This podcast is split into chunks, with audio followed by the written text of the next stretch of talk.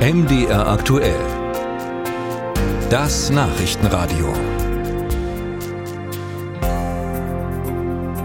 In Thüringen führen Sie ja gerne Verfassungsdiskussionen, zum Beispiel, weil dort eine Minderheitsregierung regiert und zurzeit gibt es wieder eine Verfassungsdiskussion. Es geht um die Frage, braucht es eine klarere Regelung bei der Ministerpräsidentenwahl im Landtag? Jan Breuer mit Hintergründen. Besuch beim Landesparteitag der SPD in Meiningen. Georg Mayer steht am Mikrofon, der Landesvorsitzende. Gerade hat er gesprochen, welche Punkte aus seiner Sicht ins Programm für die anstehende Landtagswahl gehören. Da biegt er rhetorisch ein in eine Auffahrt, die andere Parteien seit Monaten immer wieder nutzen. Wir müssen als erstes in Artikel 70 der Landesverfassung verändern und die Wahl des Ministerpräsidenten neu und vor allen Dingen klarer regeln. Schauen wir in die Landesverfassung. Die gilt seit dem 30. Oktober 1993. Artikel 70 regelt die Aufstellung der Landesregierung. Streitpunkt ist Absatz 3 und dort vor allem der letzte Halbsatz. Zitat Der Ministerpräsident wird vom Landtag mit der Mehrheit seiner Mitglieder ohne Aussprache in geheimer Abstimmung gewählt. Erhält im ersten Wahlgang niemand diese Mehrheit, so findet ein neuer Wahlgang statt. Kommt die Wahl auch im zweiten Wahlgang nicht zustande, so ist gewählt, wer in einem weiteren Wahlgang die meisten Stimmen erhält. Was eindeutig und nachvollziehbar klingt, ist es nicht, wenn selbst politische Eventualitäten bei der verfassungsrechtlichen Betrachtung der Passage eine Rolle spielen können.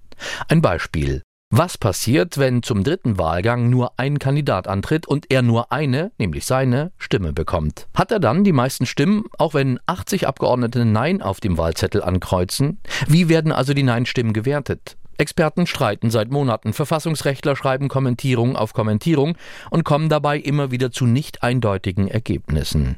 Und die Abgeordneten im Thüringer Landtag? Unterschiede auch hier.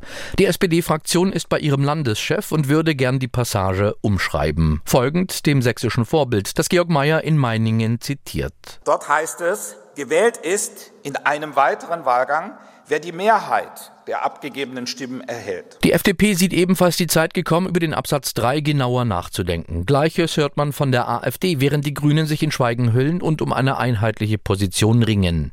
Abseits der anderen plädiert die CDU nicht für eine sofortige Neuformulierung.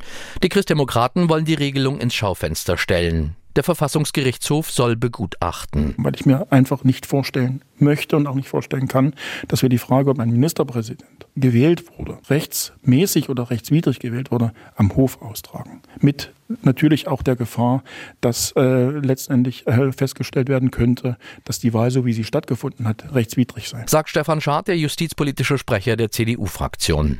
Bei der Linken Kopfschütteln zu all dem. Die Notwendigkeit für eine Änderung des Artikels 70 Absatz 3 erkennt man nicht. Aus zwei Gründen. Zum einen, weil die Thüringer Verfassung nicht die einzige ist, die im dritten Wahlgang der Ministerpräsidentenwahl auf diese Formulierung zurückgreift. Ganz im Gegenteil, der Passus findet sich in zehn weiteren Landesverfassungen.